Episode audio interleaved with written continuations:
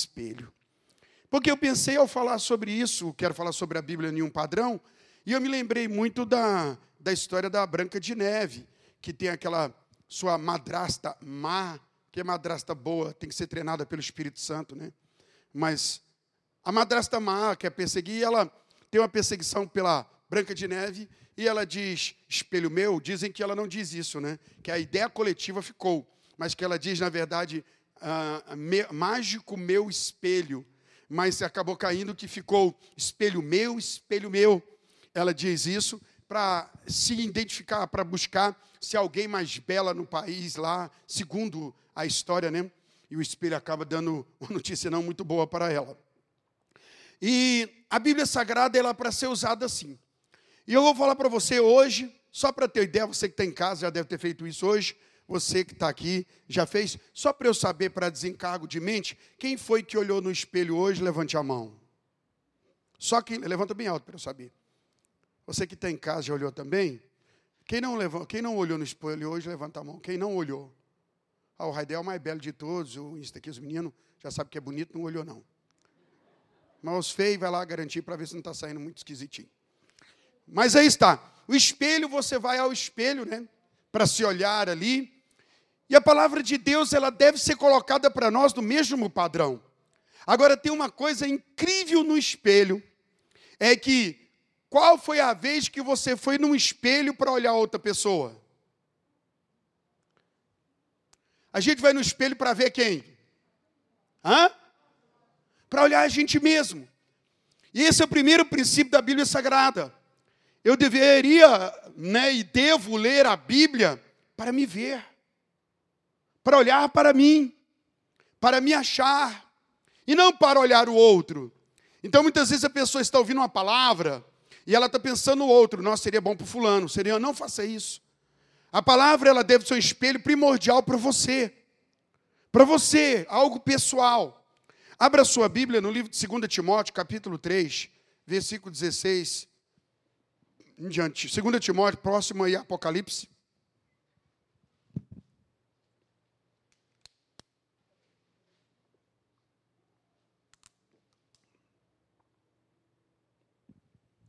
Quem encontrou, diga amém.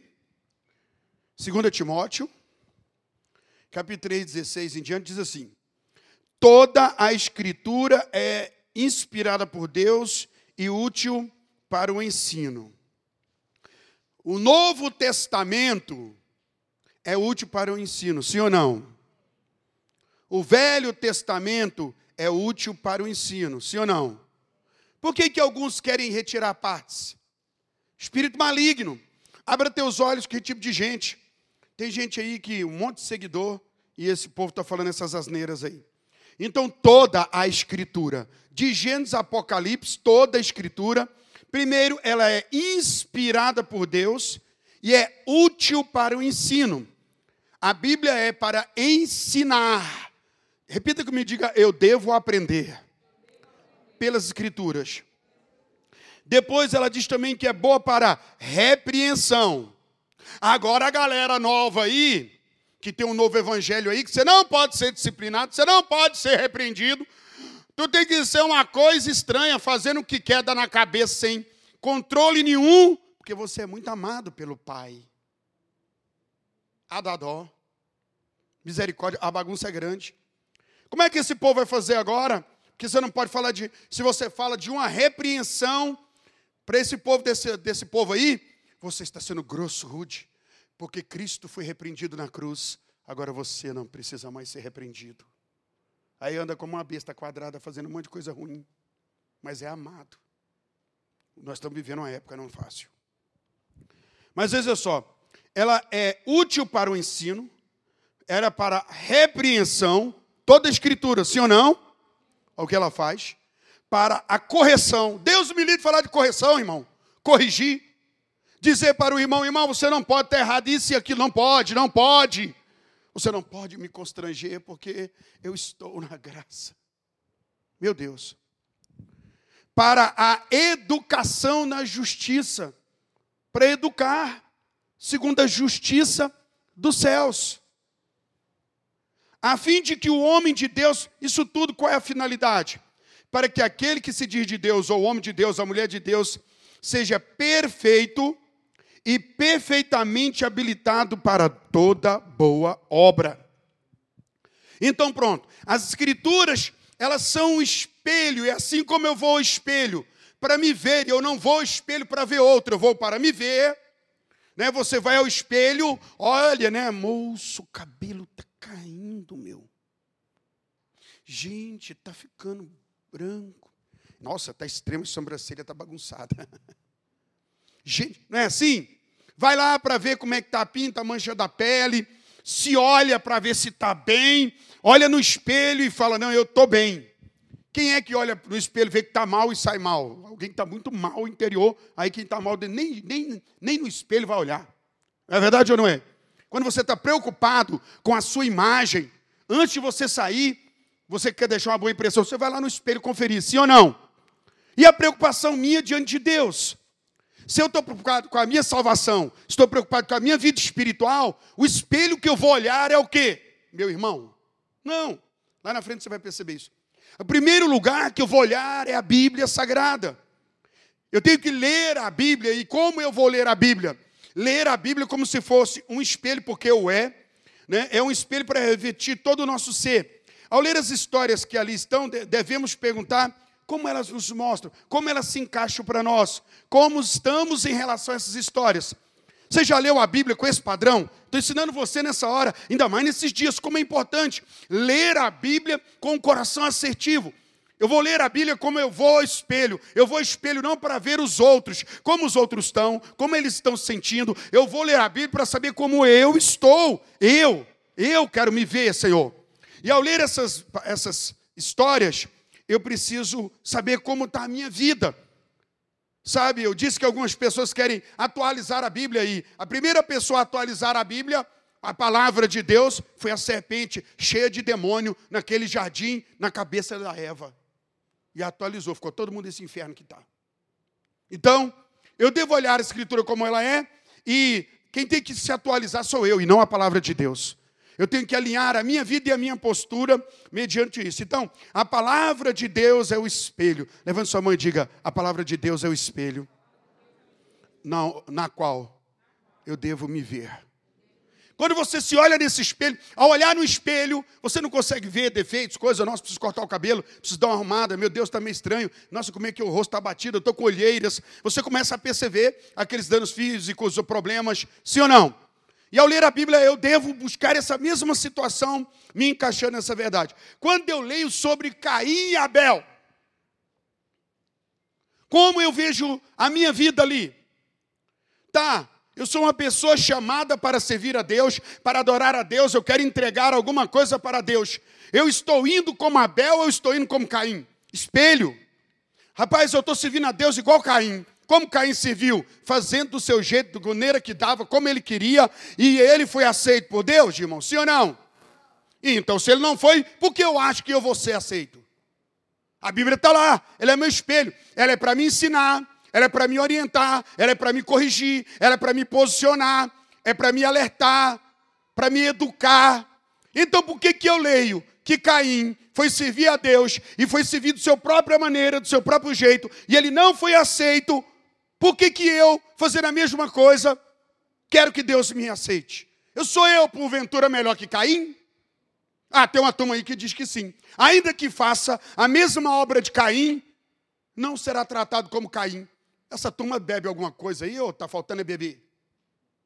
Mas aí está, para você que está me ouvindo, assistindo em casa aqui, a palavra de Deus eu coloco ela na minha vida com esse padrão. Eu estou chamado para servir a Deus. Eu quero agradar a Deus. Caim também queria agradar a Deus. Então Caim resolveu fazer o seguinte: olha, eu não vou nem saber, eu vou, eu vou fazer do meu jeito. Deus sabe, eu vou fazer o meu melhor e Deus não vai rejeitar, mas Deus rejeitou. Se ele rejeitou Caim com todo o melhor que ele tinha feito, porque ele estava fazendo o melhor dele e não o melhor que Deus almejava. Agora, Abel, ele foi oferecer a Deus e ele foi oferecer a Deus alguma coisa que ele foi buscar. Deus, o que o Senhor quer, como o Senhor quer, e eu farei como o Senhor quer. E eu olho na minha vida ao ler a Bíblia e pergunto: sou Caim ou sou Abel? É o meu espelho. Você não foi ao espelho hoje retocar a sua maquiagem, dar uma arrumada no seu cabelo, esconder aí a, a, a belida, escolher a mancha, dar uma olhada. Você olhou no espelho e falou: Não, eu estou bem, eu posso ir à rua. E ao olhar na Escritura Sagrada, você diz: Gente, eu estou bem. Eu estou bem porque, segundo a Escritura Sagrada, eu dei uma olhada lá e eu saí da conduta de Caim. E agora eu estou indo servir a Deus como Ele quer. Eu desisti de fazer igual Caim. Mas tira da sua mente a ideia de que se você fizer como Caim, você não será tratado como Caim, porque seria engano. Se a Bíblia é toda inspirada por Deus, e ela foi para nos ensinar, para corrigir, nos posicionar, nos disciplinar, nos educar, para que sejamos perfeitos homens de Deus, perfeitas pessoas de Deus e habilitadamente perfeitos para toda boa obra. Por que, que eu vou insistir no erro? A Bíblia está escrita para que eu me corrija por ela, sim ou não? Ah, eu não gosto de ouvir o pastor, o pastor está pregando Bíblia. Os outros também pegam da maneira deles, mas aqui está, porventura, a discrepância no que eu ensino nessa hora. O choque que você pode ter nessa noite, ela é porque eu estou tirando o pano na frente do espelho. E agora você pode olhar no espelho e ver como você é, e ver como você está, e ver como é essa coisa de agradar a Deus, visto que quem se aproxima da Bíblia Sagrada está buscando uma maneira de ser melhor diante de Deus. É verdade ou não é? Então veja só, quando eu vejo sobre a conduta correta de homens de Deus, as virtudes que eles desenvolveram, eu pergunto, eu tenho essas virtudes? Olha como Davi adorava a Deus, meu pai. Eu quero adorar. Veja como Davi era intenso em Deus, pai. Eu quero ser.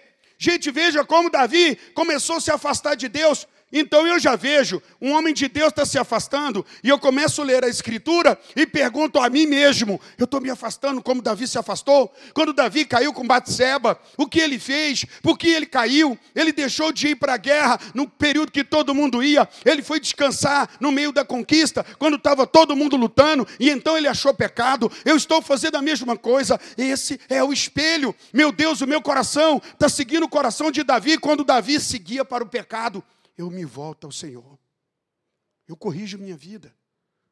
Eu vejo homens de Deus que começaram a cair, porque a Bíblia é o livro de Deus, justamente porque ela revela o pecado que os homens de Deus cometeram.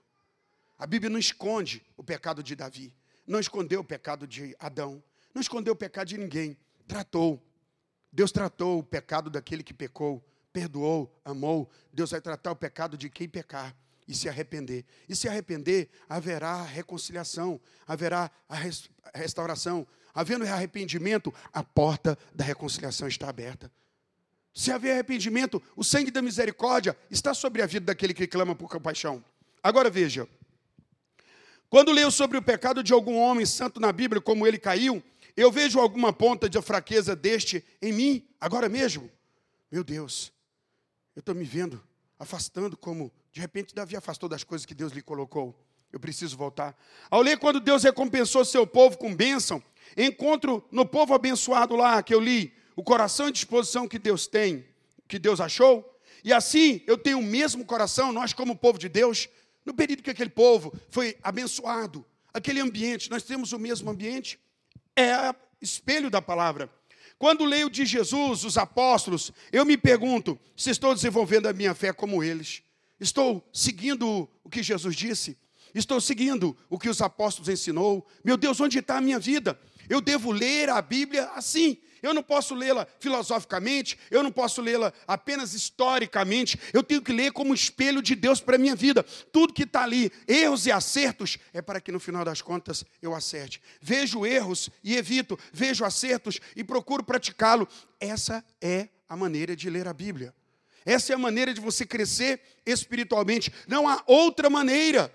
Não leia apenas para você descobrir geografias. Leia para você descobrir a sua geografia na vontade de Deus. Ah, eu quero ver a geografia de Israel. Pois é, a geografia física é fácil. Leia para você descobrir a sua geografia na vontade de Deus onde eu estou colocado em relação à vontade de Deus. Eu estou no centro da vontade, eu estou mais para fora, eu estou muito longe da vontade de Deus. E tomada a decisão pelo exame da Escritura, eu devo voltar a minha vida para a base do que o Senhor tem para mim. Então veja só. Quando lemos os ensinamentos e doutrinas, como eu disse aqui da verdade, eu estou vivendo isso de acordo com a Bíblia. Eu estou próximo ou estou distanciando? É assim que eu devo permitir que as Escrituras trabalhem em mim, gerando disciplina, correção, alinhamento.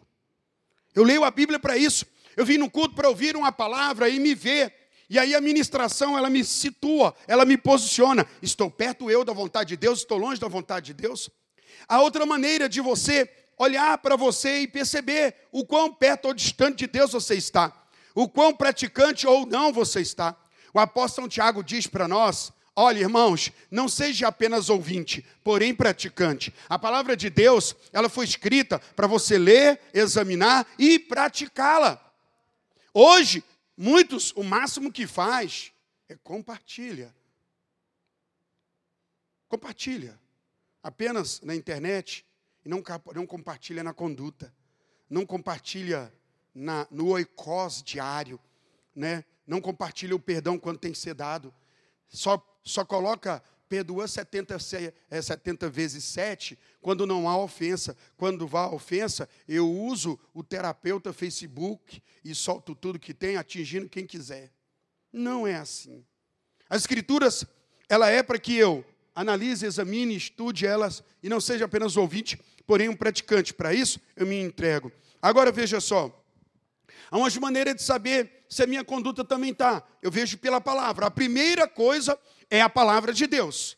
Você precisa ter a palavra de Deus, leia com esse foco de ver nela a sua imagem e se comparar a sua conduta com a conduta dos homens e mulheres de Deus. Também tem uma outra maneira de você descobrir quão perto ou distante você está, se a coisa é lícita ou não. Veja só, se fazemos coisas que pessoas maduras e corretas não as praticam, é prudente fazer uma análise se a coisa é lícita ou não. Você tem uma pessoa que se admira, uma pessoa séria, padrão. Aí você pega a sua vida e olha a pessoa que se admira como uma pessoa santa, padrão, caráter, e você fala: Não, a minha conduta é igual dessa. Não, não é. Então é melhor você melhorar a admiração e passar a ser um exemplo como a pessoa que você admira. Por que, que temos a tendência de chegar, né? Quer seguir, irmãos? A gente quer, assim, dar essa geração nova, né? A gente, uh, uh, procure, procure pessoas que têm os maiores seguidores. O que elas estão mostrando, o que elas estão fazendo. Qual a relevância? E você vai perceber. Em tudo que você for fazer, você deve analisar, poxa, isso aqui que eu faço é lícito ou não? Pela palavra de Deus? Você já caiu, não tem nem chance. Vou te dar mais uma que é justamente você olhar para pessoas maduras, pessoas padrões, pessoas que você fala, uau, que pessoa de caráter, de coisa, e de verdade você conhece essa pessoa, sabe que ela o é, e aí você faz uma base da sua vida com a vida dela. Poxa, pastor, comparar com os outros é duro, hein? Vai comparar com o quê? Gente, eu sei que comparações elas são complexas. Aqui eu estou falando de uma forma básica, bíblica, numa base santa, para você ter, até para alinhar um pouco aí. Porque algum dia já eu nem vou ler, então leia a vida de alguém. Considerar que algumas, que algumas práticas não são saudáveis, pois pessoas maduras, ah, no exemplo da fé, não as praticam. Como eu sei que as coisas não, algumas coisas não são saudáveis? Olha, porque pessoas saudáveis e maduras não fazem isso. Então, peraí, isso aqui, por mais que pareça, vou não, hein? Porque eu quero ter pelo menos um pouco dessa vida que essa pessoa tem e eu vou estar saindo fora. Um, como eu disse, um dos princípios do espelho também é você não ir no espelho para ver o outro.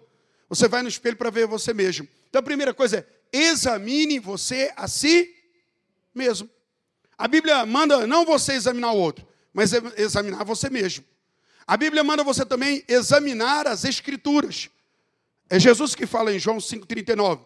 Examinai as escrituras porque vocês acreditam que nela tem a vida eterna. E elas testificam de mim. Jesus mandou examinar. Eu devo examinar a Escritura, e examinando as Escrituras eu preciso examinar a mim mesmo. Quem eu sou, como eu estou sendo. Esses dias eu ministrei no nosso é, encontro de jovens, aqui há algum tempo atrás, e eu falei isso, que é, uma, é um princípio da biologia, né? Você é aquilo que você come. Nutricionistas falam isso, né? Você é aquilo que você come. Está comendo aí, o que você está comendo está se tornando você. Você é essa comida. Tudo que você come se torna você. E a gente tem cuidado com o que a gente come apenas biologicamente, não é verdade? Ah, eu perguntei a alguns jovens, uns disseram que, pelo amor de Deus, não podia lembrar de piqui porque passava mal. O outro diz que não podia comer carne de porco. E outros foi dizendo várias comidas que passou mal, não queria comer, que não gostava. Falei, nós usamos filtro apenas para a comida que vai para o paladar, não é verdade? É biológico, vai para o corpo físico. Mas eu falei, mas nós não temos um filtro para a comida que entra para a nossa alma, nossa mente, que é os olhos e os ouvidos. E as pessoas estão se enchendo. Ontem na live que eu fiz, eu falei dias de embriaguez. E falei o Paulo, fala, não vos embriagueis com vinho. E embriagar ali é intoxicar. E o vinho, ele apontou para isso mesmo. E o vinho entorpece a mente. Sabemos que o álcool, o etilismo, e eu estou até preocupado com pessoas né, que teve problema com álcool, toda hora agora cheirando álcool, passando álcool na mão, na cara. Estou muito preocupado de verdade mesmo com os alcoólatras anônimos aí. Da, de plantão, que Deus tenha misericórdia, mas o fato é esse mesmo. Então altera tudo, entorpece a mente, a pessoa muda o jeito de falar, de agir, de andar, todo comportamento é alterado porque está intoxicado com, aquele, com aquela substância, ele está transtornado. E eu falei dia de embriaguez, porque não é só isso que está embriagando ou intoxicando o, o povo. Hoje nós temos pessoas embriagadas ou bêbadas, bêbadas de medo estão tão bêbadas que mudou o jeito de falar, de ser. Eu falei para os jovens lá que o que come muda, não é verdade? E muitas pessoas têm mudado. Tem pessoas que você, elas mudaram, mulheres, homens tem mudado. Mudou porque há um oicose, um relacionamento novo, uma maneira diferente de um grupo novo no WhatsApp, na internet. E agora o que está comendo e está bebendo ali, isso alterou a pessoa. E a pessoa tem que se examinar. Gente, eu mudei. Pessoas falam isso, você tem que se ligar. Agora veja isso aqui, o quanto é fato. Essa sociedade que nós estamos agora, toda embriagada, toda mudada. Então examine você mesmo e a si mesmo e, e seja imparcial. Pergunte-se assim, ó. É, pergunte se você hoje tivesse no seu leito de morte, as obras que você faz te deixaria legal diante de Deus? Sim ou não?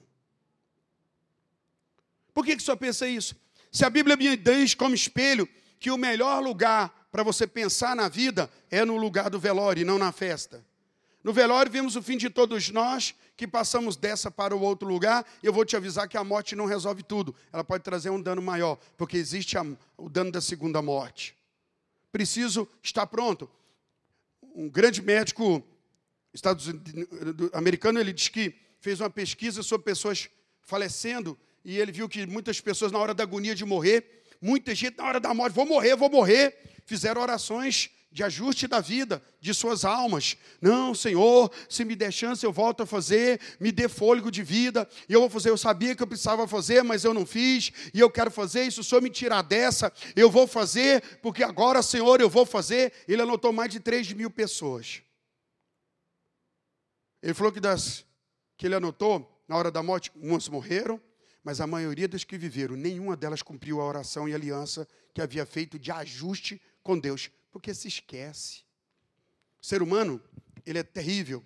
Mas pergunte a si mesmo: se a obra que você está fazendo, a vida que você vive hoje, se tivesse tu, que Deus te guarde livre, você que está em casa aqui, diante de um leito de morte, sua oração seria a quê? A oração de reajuste, de, de reconciliação, de pedir a Deus mais uma chance, porque você faria diferente, porque você seria tal e tal.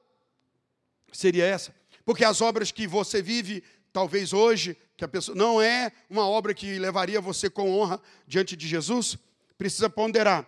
Descubra se há algo em sua vida que deve ser abandonado, visto que são mal, maus aos olhos do Senhor.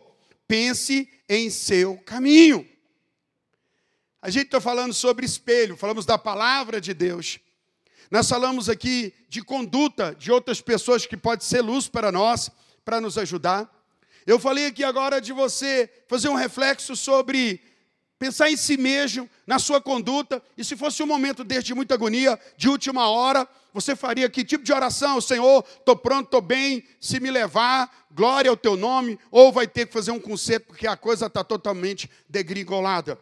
E agora vamos falar de outro processo ainda que pode trazer luz sobre nossa conduta. É tirando o melhor do mal. Sabe, muitas pessoas fazem o mal, mas às vezes esse mal, ele pode trazer algo de melhor. Veja só, precisamos considerar o que as pessoas dizem sobre nós, considerar o que as pessoas pensam sobre nós, considerar que tipo de falha as pessoas falam que nós temos. Sabe, nós ficamos nervosos quando pessoas falam de nós. Você já viu que tem pessoas que têm oicós, um oicós enjoado? Porque amigo de verdade não é aquele que fala coisas francas para gente, aberto. Tem pessoas que têm vários amigos ou um oicós muito grande, mas não são sinceros, porque a pessoa não permite que ninguém fale na vida dela. Olha, nós estamos vivendo esse período onde o pastor não pode falar, onde o marido não pode falar, a esposa não pode falar, o namorado não pode falar, a namorada não pode falar, o pai não pode falar, a mãe não pode falar. Uma geração de trincado, rapaz. Bando de porcelana. Fala não que magoa. Você não pode falar, menino do céu, cabelo velho feio. Menino, conduta errada. Você não pode corrigir, você não pode disciplinar. Você não pode falar de fraqueza ou erro da pessoa, porque expor, porque é, é bullying. É lógico que você está entendendo o que eu estou falando. Separando aqui as, as coisas, você vai ser maduro para considerar o que eu estou dizendo. usei um padrão aí. Então, o que as pessoas falam de você? Sabe, mesmo pessoas. Sabe uma da coisa interessante? É quando alguém que não gosta da gente e ela fala da gente. E eu sei que muitas vezes as pessoas falam, e elas falam errado, pelo espírito errado, motivos errados, mas muitas das vezes falam coisas verdadeiras, porque fala de erros e fraquezas nossos, e eles querem falar com a ponte agudo, sabe? Para nos atingir, porque a ideia é atingir. E atinge porque são verdades, são transparências, mas são envenenados, porque falam com o espírito errado, momento errado, tudo errado, fala para nos matar. Mas aí a Bíblia diz que é mais piedoso eu não levantar com raiva, fúria, indefesa e morte aos infiéis. Que é piedoso eu, antes de orar, mata todo mundo, eu fazer uma ponderação.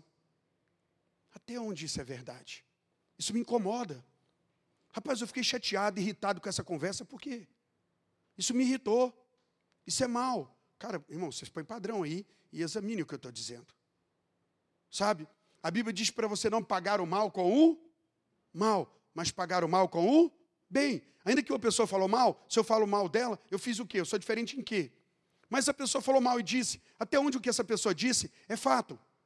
Realmente essa pessoa está dizendo isso, ela não me ama, ela me odeia, está com raiva de mim, está magoado, mas ela falou alguma coisa, será que isso tem base na minha vida? Bom, passou pelo exame, não tem vida em paz, mas se você utilizar como uma boa base para crescimento, será incrível porque estamos aqui para isso, ser ensinados, corrigidos. Pastor Benção diz que é pela palavra. Sim, eu te estou dando várias fontes para que você se posicione melhor, para que você se torne melhor mesmo. E não é o outro, é você, é o espelho. Você foi ao espelho para ver alguém, você foi no espelho para ver você.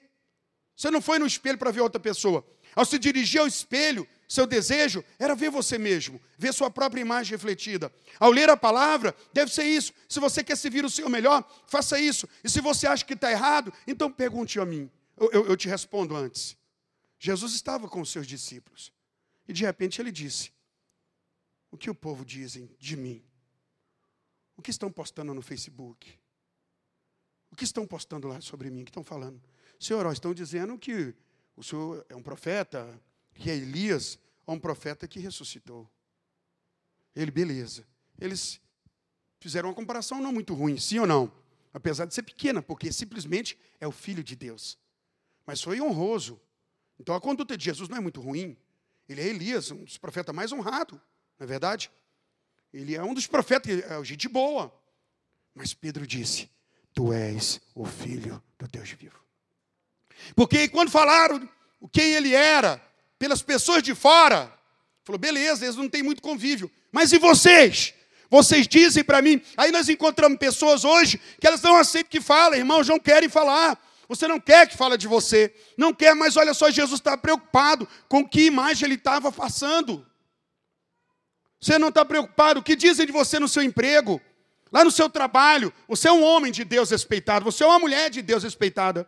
Você é uma moça, você é uma mulher, você é um homem, você é uma pessoa que carrega o evangelho. O que dizem de você lá? Jesus está preocupado. E eu não posso dizer com arrogância: não, não importa o que os outros falem, o que os outros dizem, a vida é minha. Eu vou arrumar um, um saco de gato para o povo cuidar, porque querem cuidar da minha vida. É arrogância, é soberba, é desvio, não é santo, não é piedoso. Mesmo que seja por brincadeira, há um, uma ponta de verdade.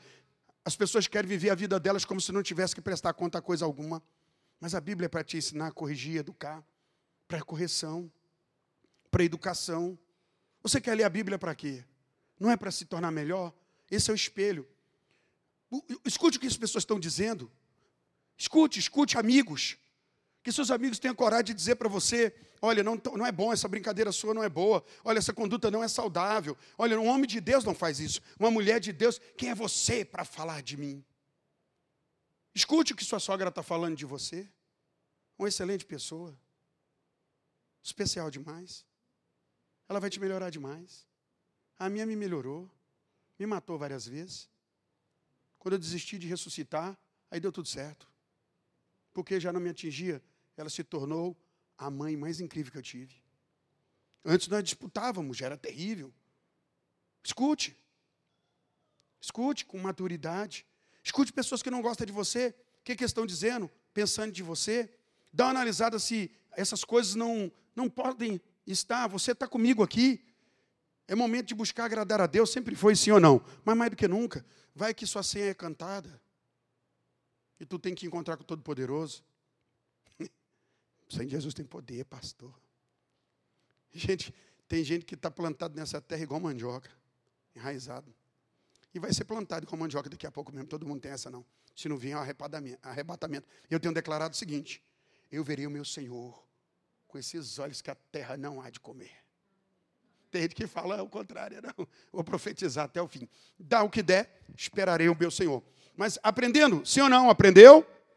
A próxima vez que uma pessoa fala assim, ó, fulano está falando de mim, antes de você espalhar isso para os outros, é, foi Charles Spurgeon que disse o seguinte, amigo, não fique revoltado porque essas pessoas estão falando mal de você. Você é pior do que elas estão falando. É um consolo nessa hora.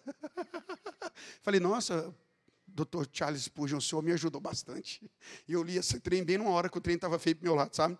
Já está começando a ficar magoado e ressentido. Aí veio a plaquinha de Jeová. Não fique enfurecido porque as pessoas estão falando mal. Você é pior do que isso, certeza. ah, vida que segue. Vou tentar melhorar então. Amém? Irmão, falou foi de Jesus. Falou, falou mal de Jesus. E tem gente aí dando um piti porque está falando mal dele. Falaram foi do seu Senhor. Tomara que fale não achando fundamento. Mas se você vê que tem fundamento, mude e arrependa porque é a misericórdia. Amém? Então veja só. Mesmo as críticas de inimigos podem falar muito claramente de fraqueza que muito provavelmente não veríamos. Nossos inimigos nos atacam nos pontos de nossas fraquezas. Mesmo sendo de forma e espírito errado, podemos, de forma bíblica, tirar do mal o bem. É um princípio. Amém? E é da, outra coisa que tem, é da natureza caída, é da natureza caída condenar nos outros que tem na gente. Sim ou não? Você pode ter certeza. Tem uma pessoa que tem uma falha que te irrita muito. Abre o olho que tu tem esse trem no você. Só não conseguiu ver. Temos a maior facilidade de condenar nos outros o que tem em nós e não percebemos. Não conseguimos ver. É estranho. É assim da natureza caída. E a psicologia atesta isso de verdade. Amém? É eu me ver no outro. Na é verdade? E como eu não me corrijo, eu corrijo o outro. Uh! Loucura, né? O ser humano é doido demais, mas está aí Deus para te ajudar. Sabe, olhar para o erro do outro e conduta que nos irrita, devemos perguntar se temos esses mesmos erros em nós. Porque temos cegueiras. Estava pregando esse dia em Bela Vista e falei sobre isso. Há pecado no coração regenerado. Mesmo coração regenerado. A luz que veio sobre o nosso coração iluminou, é, iluminou grandes partes. Mas mexe, vira, tem escuridão. Às vezes a luz de Deus vem no nosso coração e a luz de Deus vem pela presença dele, pela palavra dele, pelo Espírito Santo. E de repente ilumina coisa, a gente já crente. E você olha e fala: Oh Deus, isso aqui é pecado. E, Meu Deus, eu estava fazendo isso. Senhor Deus. Você nunca passou por isso? De repente uma coisa, Deus ilumina no seu coração. Não foi o pastor, foi um momento, o Senhor trouxe luz e você ficou constrangido com aquilo ali. Olha só, temos cegueiras, temos fraquezas, temos mundanismo. Precisamos remover isso devemos sondar nossas vidas, examinar e através de quê? Então vamos lá. Desde sempre Deus deixou algo para o homem. Se você ler o capítulo 2 de Romanos, você encontra Paulo falando que há algo que guia o homem, alguma, a lei guiava o homem, certo? Para controlar. E como o homem não tinha lei fora de Israel, só Israel tinha lei, os homens eram guiados pela lei da consciência. A consciência. Sabe, aquele momento que vai fazer uma coisa errada, ainda que papai e mamãe não disse que era errado, mas, meu Deus, suando frio, batedeira, sabia? Ninguém nunca tinha dito que era certo ou errado. Mas ao fazer alguma coisa que fugia do padrão, o alarme acendia. Sim ou não? Quem já passou por isso? Todos nós temos que ter consciência. E a nossa consciência é como aquela lâmpada vermelha no painel do carro. Sabe quando você está dirigindo um carro, de repente a luz fica vermelha? Viu, irmãs? Aquilo ali não é um adereço, não, não é uma joia, não. É um alarme. Porque às vezes pode acender a luz, não importa. E eu sei disso. Teve uma mulher que ela andou com o carro, a luz acendeu, que estava sem óleo. Ela andou até fundir o motor, porque ela não sabia o que era luz. Não perguntou para ninguém meteu o cacete. Fundiu o motor do carro. Estou te falando para você, não é todas as mulheres, irmão, mas alguns são desavisados com isso, a gente já está ajudando. A outra, o marido comprou um carro, ficou tão empolgada com o carro, passou 20 dias, ela foi dar uma lavada e comprou bombril, ficou lindo o carro. Parece piada, mas é verdade. Né? Agora veja só, no painel do carro acendeu uma luz. Alguma coisa está errada, o que você deve fazer? Vai procurar e ver o que está acontecendo. Moça, a luz é a consciência. Então Deus vai te conduzir para algumas coisas. Você tem a consciência, e se é um homem de Deus, pelo amor de Jesus, tem o Espírito Santo. Agora, tanto a consciência como o Espírito Santo trabalha na base da palavra. E eu preciso ir de novo para a palavra como espelho para saber, meu Deus, sabe, irmãos, aí a pessoa lê lá na Bíblia e sabe que a conduta não está batendo e fala assim: ah, mas Deus entende. Ele entendeu Caim. Ele entendeu Eli, o profeta desviado, com a família desviada, e que ele baniu, disse: não vai estar no meu reino. Ele entendeu Davi. Davi pecou, ele disse: Davi, olha, eu não vou te condenar para a morte mas você vai enfrentar, tu abriu uma porta horrorosa. E aí qual é o resultado do pecado de Davi? As pessoas de hoje não acreditam que há consequência de erro, que ela pode errar, que Deus perdoe e não há consequência. Irmãos, não há atitude que não traga consequência, sim ou não? Vai trazer. O adultério traz consequência, marcas absurdas nos envolvidos, direta e indiretamente. A prostituição, pecados, bebedeiras, tudo. Há resultado. Minhas ações não são, elas são computadas. Deus disse para Davi: Olha, mano, meu filho, eu te amo, te amo demais. Você fez besteira grande. Eu vou te perdoar, eu vou passar o seu pecado, estarei com você. Mas o que virá por causa dessa ação sua será desastroso. O irmão, dos filhos de Davi, o irmão viola, viola a outra irmã, estupra uma irmã. O irmão da irmã que foi estuprada mata o outro que estuprou. O, esse que matou levanta-se contra o pai, deita com as mulheres do pai no meio da cidade, põe o pai para fugir e é morto publicamente no meio de todo mundo. E nos últimos dias, quando ele pensou que ia descansar em paz, o outro filho ainda faz uma insurreição e para dividir o reino de novo. Não teve sossego, sendo um homem de Deus. Por que, que essa geração está pregando que se eu estou vendo de Gênesis Apocalipse, do Velho Testamento ao Novo Testamento, como Deus agiu na vida de homens e mulheres, como Deus perdoou e os ajudou, e mesmo ajudando aqueles que cometeram grandes pecados, sofreram consequências. Não estou dizendo que Deus os jogou no inferno, mas eles viveram o um inferno na terra pela consequência dos atos errados. Vocês entendem o que eu estou falando?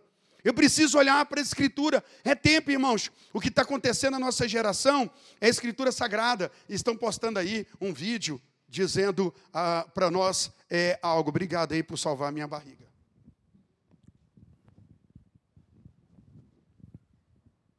Quando você tem uma equipe boa. Quando você está diante de Deus, você precisa preocupar com isso. Eu estava vendo o Iris Rezende no entrevista, até ele falando, né? Uai, moço, a humanidade ficou doida, foi atrás da riqueza e esqueceu de Deus. Moço, até ele. De verdade. Deus o guarde lá. Né? as devidas proporções, o senhor é com ele, um senhor de idade já, passou por tantos anos na vida, político. E aí muita gente ainda está adormecida. Sabe, espero que essa noite eu possa ter te ajudado. Nunca mais olhe para a Bíblia Sagrada como um livro distante. Olha o que a Bíblia diz em Josué, capítulo 1, versículo 7 ao 8. Lá diz assim para nós. É, Josué, capítulo 1, versículo 7 ao 9. Então, somente ser forte e muito corajoso, para teres o cuidado de fazer segundo toda a lei ou toda a escritura que Moisés, meu servo, te ordenou. Tenha o cuidado de olhar a escritura e fazer exatamente assim. Dela não te desvie nem para a direita nem para a esquerda, para que sejas bem-sucedido onde quer que andares. Para que vença todo, não importa onde você passar, se passar pelo vale da sombra da morte, não sofrerá dano algum. Não é a promessa de Deus? A sombra do Senhor descansarei.